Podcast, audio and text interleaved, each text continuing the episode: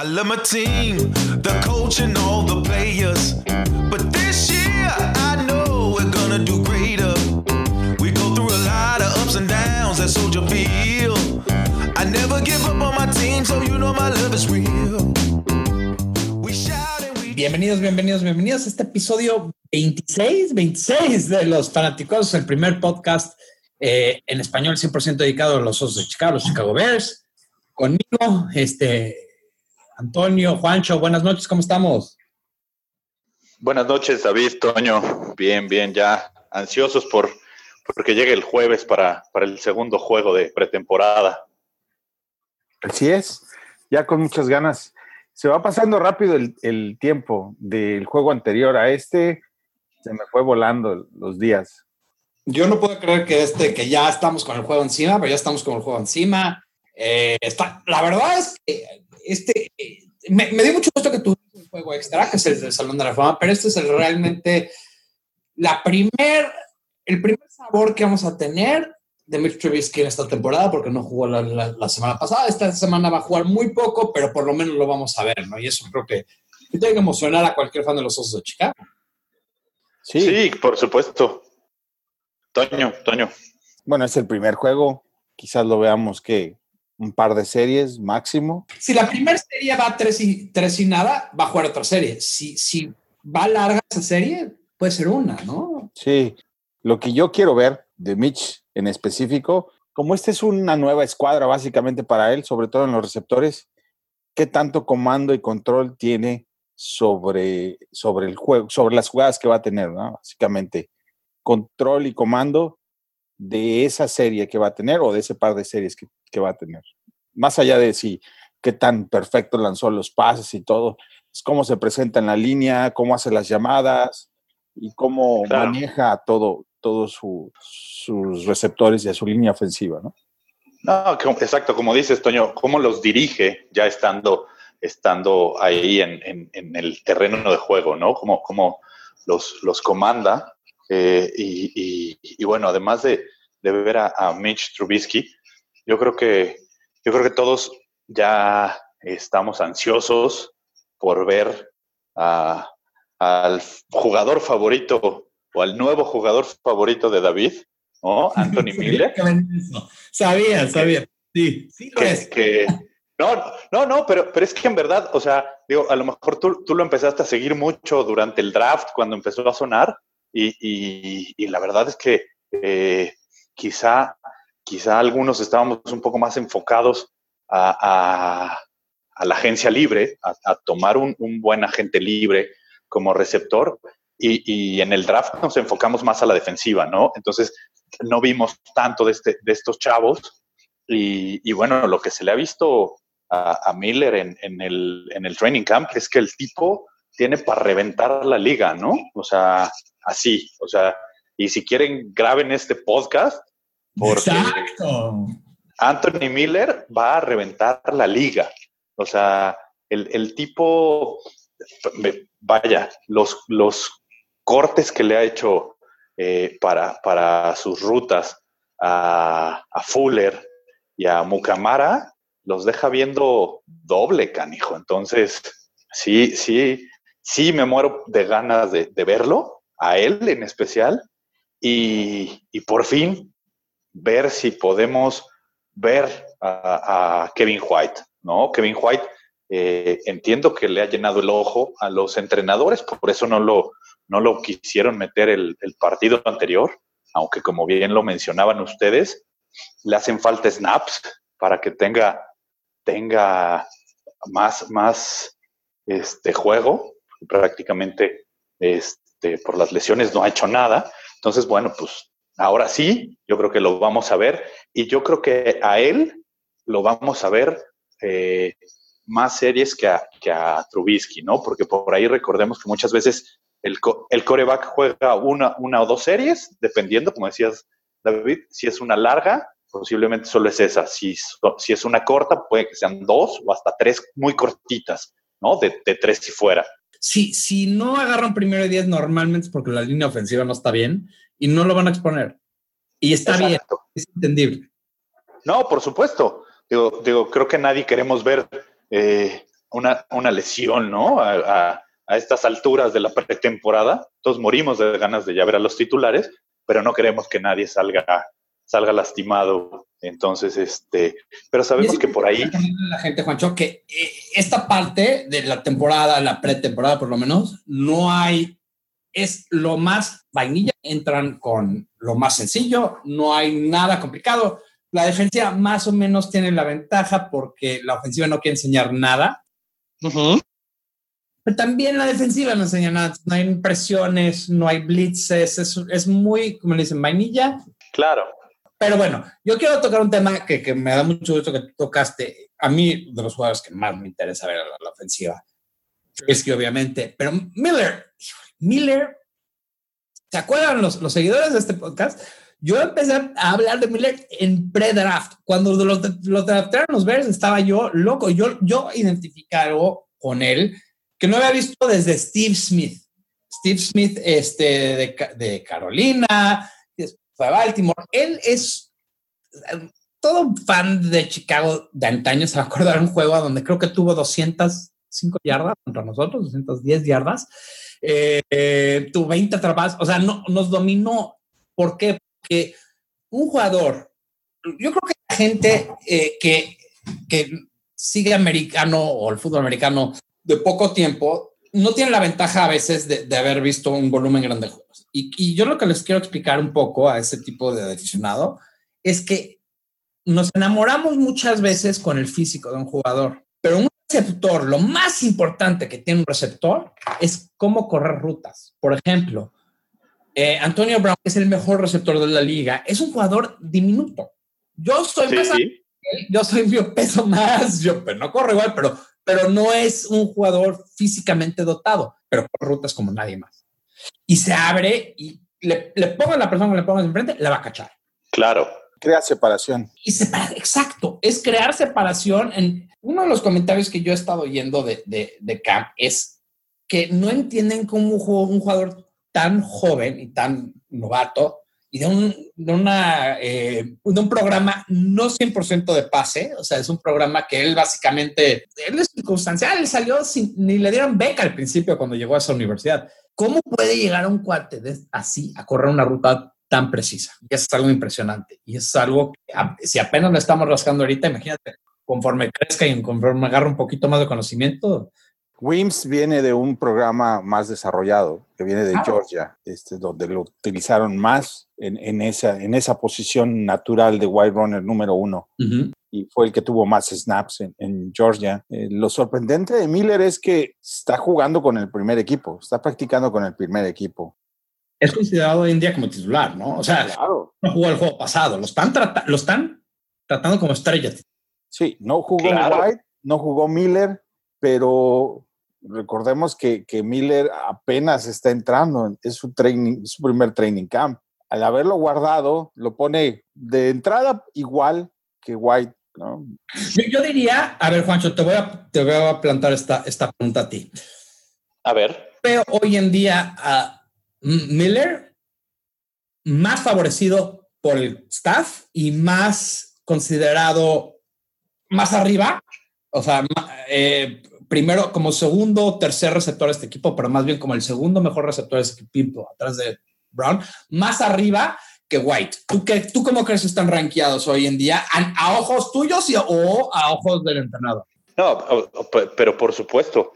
O sea, yo, yo el día de hoy creo, creo que, que el depth chart de, de, de los wide receivers en, en, los Chicago Bears es, eh, ay, se me fue el nombre de, de, de Robinson, ¿no? Robinson es el uno. El dos, eh, yo creo que es, es Miller. Eh, el tres es Gabriel. Uh -huh. El cuatro es White. Y el 5 se lo están peleando en este momento entre Bellamy y, y, y el chico de, de, Georgia. Bueno, sí, claro. Sí, yo, yo creo que ese es el depth chart. ¿Y por qué pongo a Miller de 2? Yo creo que a, que a Turbo lo quieren ocupar más como slot y sí. a, ya, ya Miller más como, como un wide receiver 2. ¿no? Yo creo que por, yo creo que por eso lo, lo pongo ahí, porque ellos están al, al, nivel. O sea, si los pusiéramos este, parejos, ellos estarían en, en el, en el lugar 2 de, dentro del depth chart, pero, pero ya manejándolo como el, el X, Y y Z, yo creo, uh -huh. que, yo creo que así es como, como está, ¿no?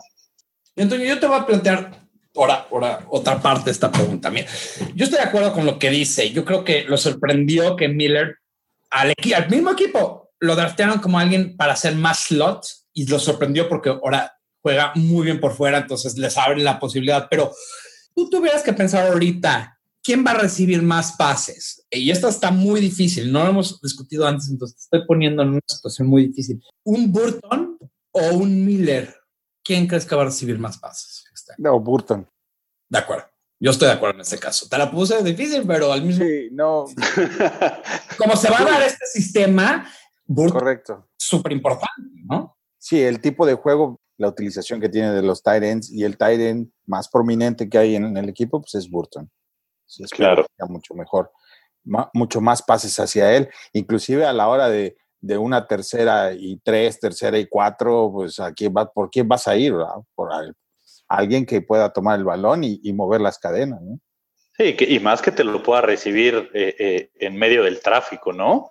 O sea, sí, exactamente entre, entre la línea y los, y los linebackers y que te aguanten los, los catorrazos. Sí, estoy de acuerdo. Sí, yo creo que, yo creo que a, principio de, de, después del de, juego contra Ravens, eh, y ese día de descanso, ¿no? Posterior, obviamente, al juego. Creo que, creo que la, ofensiva eh, regresó al training camp un poco floja y porque eso fue lo que yo alcancé a leer de, lo que se veía en la prensa y en, y en tweets de, de, aficionados que estaban asistiendo al training camp. Y poco a poco fue, fue mejorando el nivel de la, de la ofensiva, ¿no? Entonces creo que, creo que eso... Las repeticiones, eso, ¿no? Exacto, les, les está empezando a funcionar. Claro, Bellamy es el único receptor que había jugado con, con Mitch el año pasado. De ahí bueno, fuera, todos los demás son nuevos, ¿no? Sí, claro. Sí, les va a tomar mucho más tiempo. Era, era normal y, y, por eso insisto en que lo más importante para mí es ver el comando de, de Mitch a la hora de las primeras dos series o la serie que vaya a tener y no tanto el resultado porque aún les falta trabajar mucho ese aspecto. Cuando vemos estos partidos, creo que todos tenemos que estar muy conscientes de una cosa.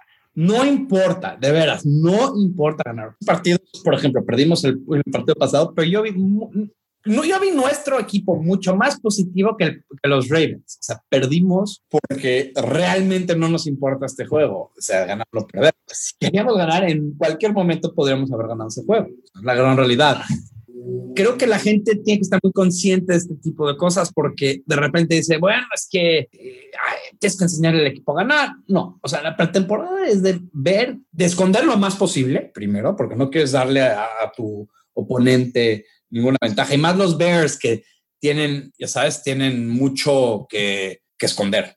o sea, es una ofensiva totalmente rara. Lo que he leído en, en Twitter últimamente es, es un poco de negatividad sin saber que no están jugando y no van a jugar a, a lo que necesitan jugar. Hay jugadores que, que, no están en posiciones positivas para, para contribuir el equipo. No significa que no son buenos, nada más significa que no los vamos a ver. Este, eso dicho, del lado ofensivo, ¿quién queremos ver? ¿Quién, quién te interesa? Yo, yo, quiero ver cosas muy sencillas, pero Juancho, te lo voy a pasar a ti porque no sé si, si quieres tocar el tema de la defensiva, si hay un jugador o un sistema o algo que quieres ver del lado defensivo del balón.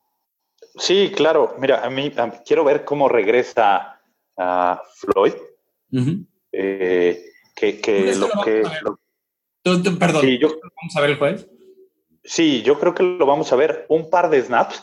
A él no creo que lo expongan mucho. Yo creo que si lo meten eh, es, es, es, para que vaya tomando ritmo, ¿no? Porque al final siempre el ritmo de un, de un juego eh, aunque sea de pretemporada, es distinto al ritmo de, de, los entrenamientos, ¿no? Entonces yo creo que lo van a ir llevando poco a poco para recuperarlo de esta lesión. Entonces sí, sí me interesa verlo, el, el, el par de series que, que llegue a estar. Y, y, quiero ver, por ejemplo, cómo se va a desenvolver un, un novato Fitz al lado de, del primer equipo eh, defensivo, ¿no? Porque también le van a tocar un par de, un par de snaps a, a este chico, eh, igual que a Isaiah Irving, pero creo que Isaiah Irving andaba con una, con una pequeña lesión por ahí. Entonces, este, si, si los podemos ver a los dos en el, en el terreno de juego con el primer equipo, me encantaría verlos cómo se desarrollan a ese, a ese nivel, ¿no? Creo que es un muy buen punto, Creo que es un muy buen punto. Los que les fue bien a la defensiva, que tuvieron ocho sacks el juego pasado. La semana pasada, sí.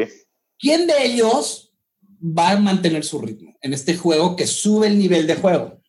Porque hay que acordarnos, el primer juego, muy poca gente, incluyendo la línea ofensiva, juega. Eso dicho, el jugador no tiene la culpa. Los buenos jugadores, estén con alguien bueno o alguien malo enfrente, juegan bien. Y así lo hicieron.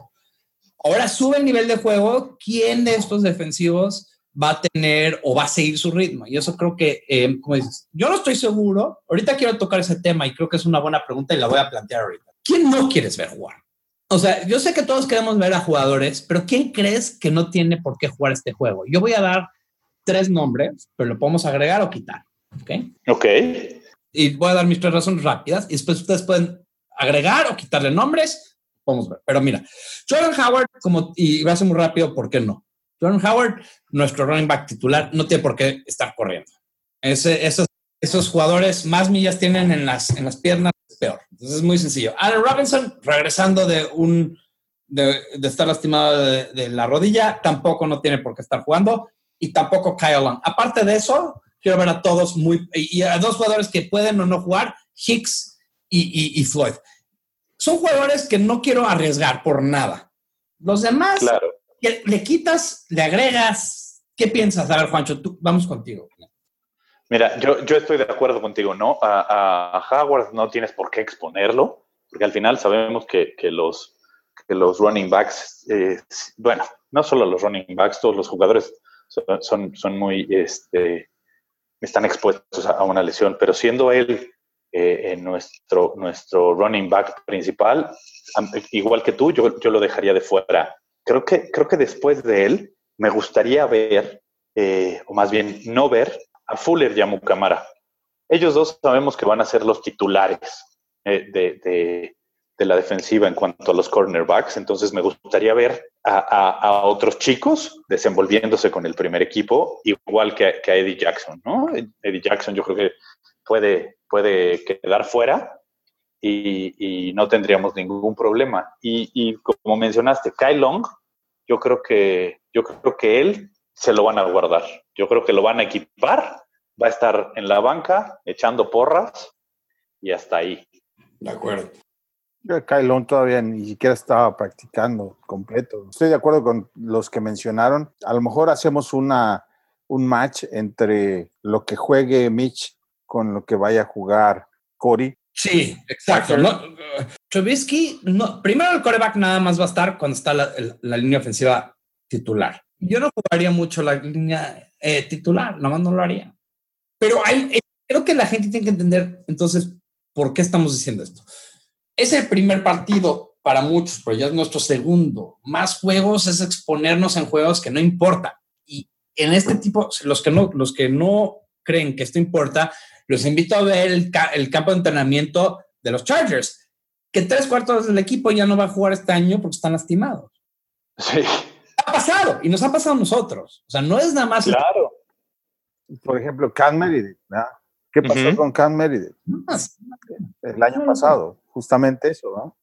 Lo expones a, a que se fracture o que tenga una lesión y que se acabe la temporada. Exacto. Y lo más peligroso es que el otro equipo también tiene su set de novatos. Van a jugar sin, sin precaución como la tendría, por ejemplo, alguien que es veterano contra alguien que es veterano, que entienden que tienen un, un, futuro de 16 juegos por delante y que no van a exponerse ni a exponer al de enfrente, mientras que con un novato que está ansioso de demostrar y de quedarse con un puesto, pues él, va con todo, Y sin fijarse mucho en, las consecuencias que pueda traer. A, muchos aficionados eh, se, se nos olvida, ¿no?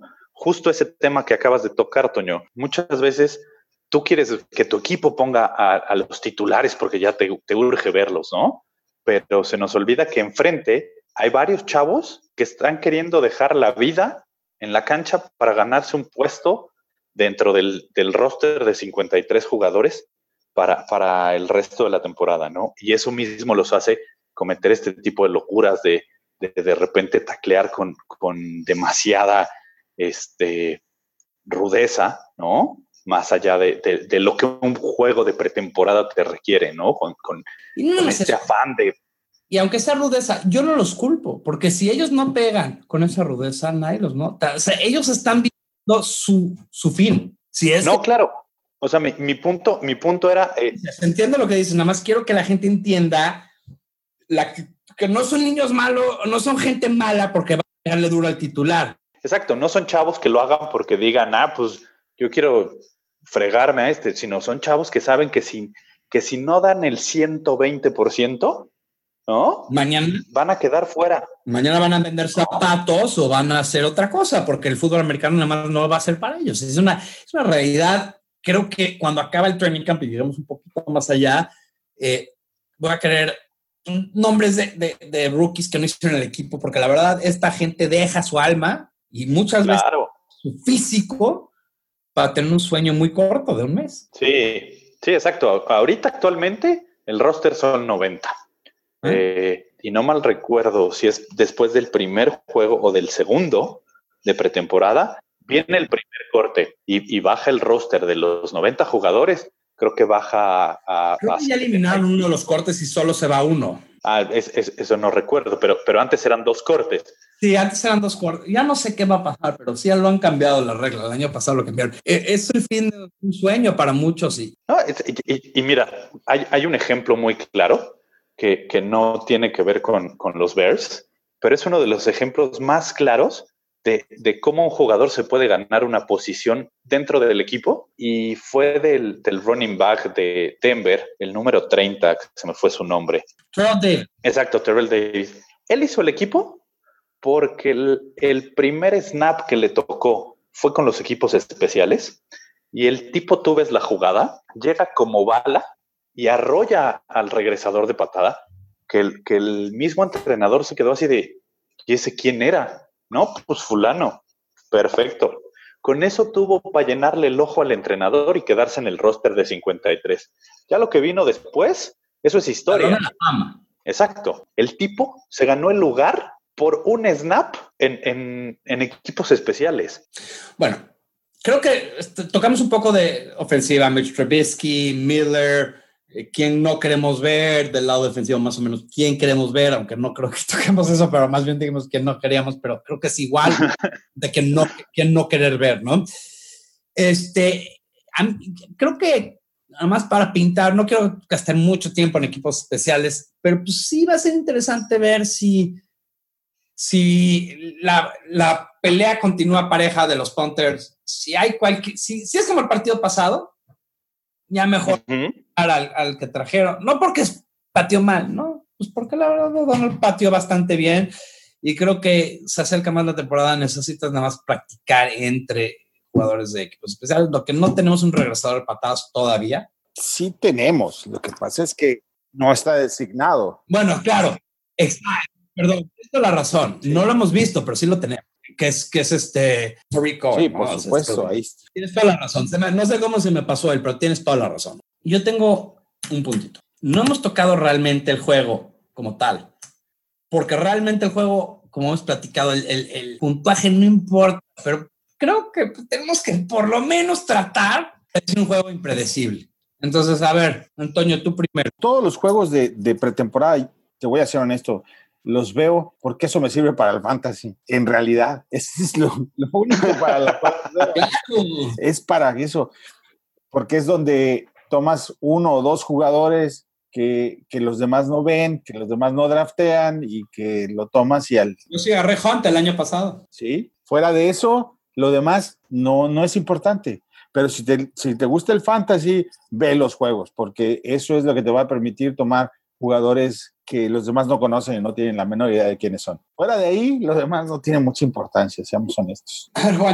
Claro, ¿no? Y, mira, algo que yo, por ejemplo, eh, vaya, a, quien tengo que darle las gracias por, por volverme aficionado a este fabuloso deporte es a mi padre. Y aunque lastimosamente le va a los vaqueros, No, no, nunca, nunca he podido hacerlo entrar en razón, pero bueno, me, inculcó, me inculcó este gran deporte y, nunca me exigió irle al equipo de sus amores, ¿no? Me dejó eh, a libre albedrío. Discuto con él porque él me dice, no, yo no veo la pretemporada porque los titulares juegan una serie, ¿no? Y le digo, pero, pero puedes ver a todos los chavos que están haciendo lo posible por quedarse, que es lo que discutíamos. Pero algo que me encanta ver, porque procuro ver no solo los juegos de los Bears, sino de, todos los equipos, son jugadores que en algún punto me llamaron la atención antes del draft y que quizá ese equipo donde estaban pidiendo su chance, los corte. ¿Y por qué no por ahí a Pace o al mismo Nagy también le llenaron el ojo y se los pueden traer? No, soy, soy también aficionado al fantasy pero en la liga que estamos Toño y yo, este, híjole, luego, luego le hacemos unos reclamos al, al gerente general de esa, de esa liga de fantasy. Bueno, no es mi este, culpa que sean este, malitos. Todo lo que seguro en esa liga, ya los conozco. Pero bueno, mira, eh, creo que todos aquí estamos muy conscientes de lo que queremos ver, de lo que no queremos ver, que es interesante saber que que, hay cosas que no queremos ver y que está bien. Eh, yo quiero ver a los jugadores jóvenes, eh, especialmente porque sube el nivel de competencia. Eh, hay unos jugadores que van a mantener su ritmo, hay unos jugadores que van a bajar su ritmo y lo que quieres ver, especialmente un jugador joven, es crecimiento cada semana. So, Wims tuvo una super semana la semana pasada. Si baja su nivel de juego, no es buena señal. Creo que quieres a alguien que construye cada semana mejora un poco y si y creo que el coach de receptores dijo algo similar, dijo que Wims, la verdad, las primeras dos semanas está perdido. Tuvo final bueno, pero creció y creo que es lo que quieres de los jóvenes, que crezcan. ¿Por qué? Porque ahora entran con más veteranos que también su trabajo está en la, en la línea. Y Wims es, un sexto receptor, o sea, no, no. No, pero eh, digo, eh, eso también podría decir de Isaiah Irving y de Fitz y de y de LeBlanc y de Grant. O sea, el cuarto, el quinto, el sexto, porque los primeros dos van a jugar muy poco. Y creo que el sexto, a veces la, diferencia entre un roster bueno y un roster malo es el sexto, el quinto. ¿Por qué? Porque invariablemente alguien se lastima y tienes que tener a ese que, que, que brinca. Y en el pasado, el gran problema de los Bears es que, ok, los jugadores de primera línea han sido buenos o pasables en algunos, pero el, que le sigue ha sido fatal, que no puede hacer nada. Eh, claro. No olvidemos el sexto, el segundo no tenía nada que hacer. En linebackers no tenemos mucho. O sea, no, no los no los pongas a jugar, ni el novato Iggy. no tiene por es un jugador que no nombramos, pero no me gustaría verlo tampoco. Que tiene nada que hacer jugando. Nada que no está Iggy o, o, o Iggy está lastimado, pero... Y, y quién sabe si juegue con los Bears temporada. Yo, creo que podemos armar otro episodio, especialmente porque yo sé que Juancho está bien enojado con Roquan. Podemos tener un episodio completo de, de yo convenciendo a Juancho eh, un edificio que todo va a estar bien y que al final va a acabar enamorado de, de pero por ahorita no hay cómo convencerle, entonces no vamos a tratar. este, ¿Hay algún otro tema que, que, les gustaría tocar? Que, eh, Sí, mira, hablando de estos chavos, eh, me gustaría ver si está, si está sano, porque la semana pasada justo por eso no jugó, es a Tolliver, ¿no? Eh, que, empezó el training camp eh, con intercepciones en los primeros dos días, ¿no? Y, con, mucha euforia hablaba la prensa de, de, Tolliver. Entonces, si él está sano, ¿por qué no? Te guardas a Fuller, te guardas a Mucámara, le das a este chavo la oportunidad, ¿no? Tolliver no solo te diría que sí, porque es un jugador con muy pocas opciones de hacer el equipo. Entonces, no creo que te lo quieras salvar por eso. Exacto. Entonces te digo, yo, yo creo que a él me gustaría verlo. Este, y espero poderlo ver en, el partido del jueves. Eh, si, no, se muestra ahorita, no se va a mostrar nunca. Exacto, exacto, exacto. Y, va a tener un espacio en el equipo, aunque lo tengan que poner en, este, eh, en, la, en, la, lista de, lesionados. Él va sí. problemas. El que sí no, el que sí no se, si no se muestra es, es Eso dicho, no he visto que estaba practicando, entonces si no practica, muy difícil jugar. Sí, tío, a, mí, a mí me gustaría hacer aquí un paréntesis y recordarle a, todos los, los que nos escuchan y, siguen este podcast que, que ningún chavo que es seleccionado en el draft se queda fuera del equipo, ¿no? Todos hacen el equipo. Bueno, Antonio, tú un, un tema que no tocamos que te gustaría tocar ya para acabar aquí? Anunciar que, vamos a armar una liga de fantasy. Ah, sí, es cierto, buenísimo. Todavía no decidimos exactamente qué, qué es lo que vamos a dar de premios y, cuántos van a ser, pero por ahí nos ponemos de acuerdo más tarde. Lo que sí es que ahora que estuve en el training camp, tomé varios, eh, eh, adquirí varias cosas. Buenísimo. Buenísimos videos, buenísimas fotos. Los que no lo han visto, yo subí muchas de ellas. Todas las tomó Toño, yo no puedo tomar nada de crédito. y, y, agarré varios eh, este, souvenirs que la intención es, es este, repartirlos entre la gente, ¿no? Qué buena onda. Creo que ese es el mejor premio que cualquiera pudiera, cualquier buen aficionado a los Bears. Sé que hay aquí tenemos fans. Álvaro, en España, si nos estás oyendo, que estoy seguro que sí. Este, por favor, no se te olvide apuntarte sé que nos preguntaste sobre el, el otro día. Creo que es excelente idea. Eh, y también sabes que quiero empujar otra parte. Creo que em, queremos crecer este, este podcast de cualquier forma posible. Y creo que eh, si conocen a alguien que, que, es inteligente y que es fan de los Osos de Chicago, que no habla bien español, pues que nos oiga. Y así que mejor manera de practicar tu español que oyendo un podcast sobre los Chicago Bears. Qué divertido. Y, y si alguien este, es aficionado a fútbol americano, todavía no tiene equipo, ese es el mejor equipo.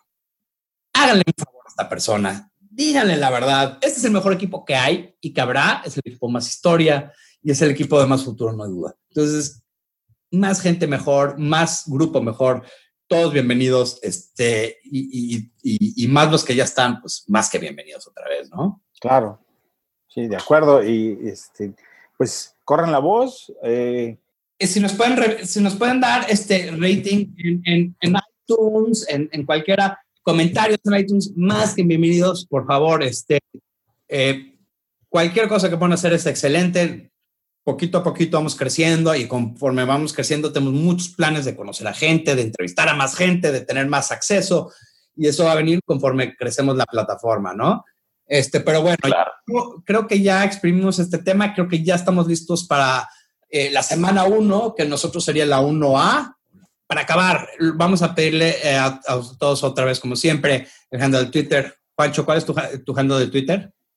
Mi handle de Twitter es arroba juanchoname34, así me encuentran.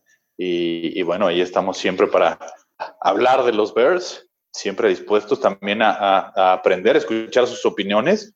Y, bueno, pues ayúdennos a que, a que este a que este pequeño espacio de eh, azul y naranja siga creciendo. Eso.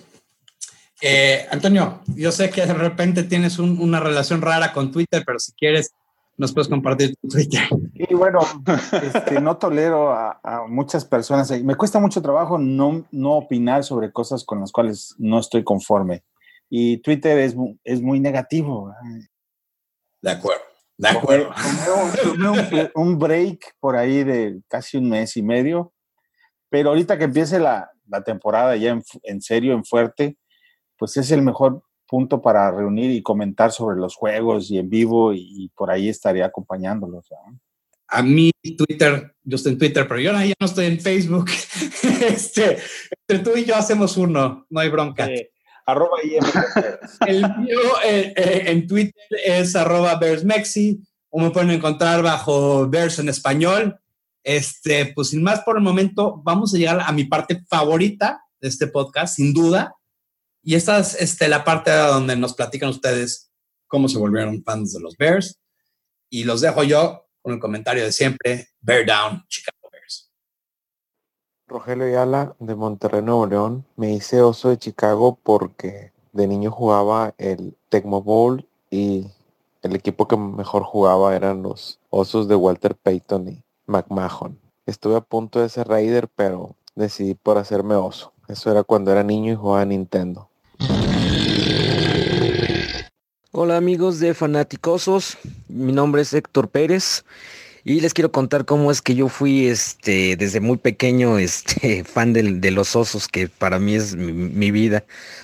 Allá en el año 85 eh, vi mi primer Super Bowl con uno de mis tíos que por desgracia falleció hace algunos meses.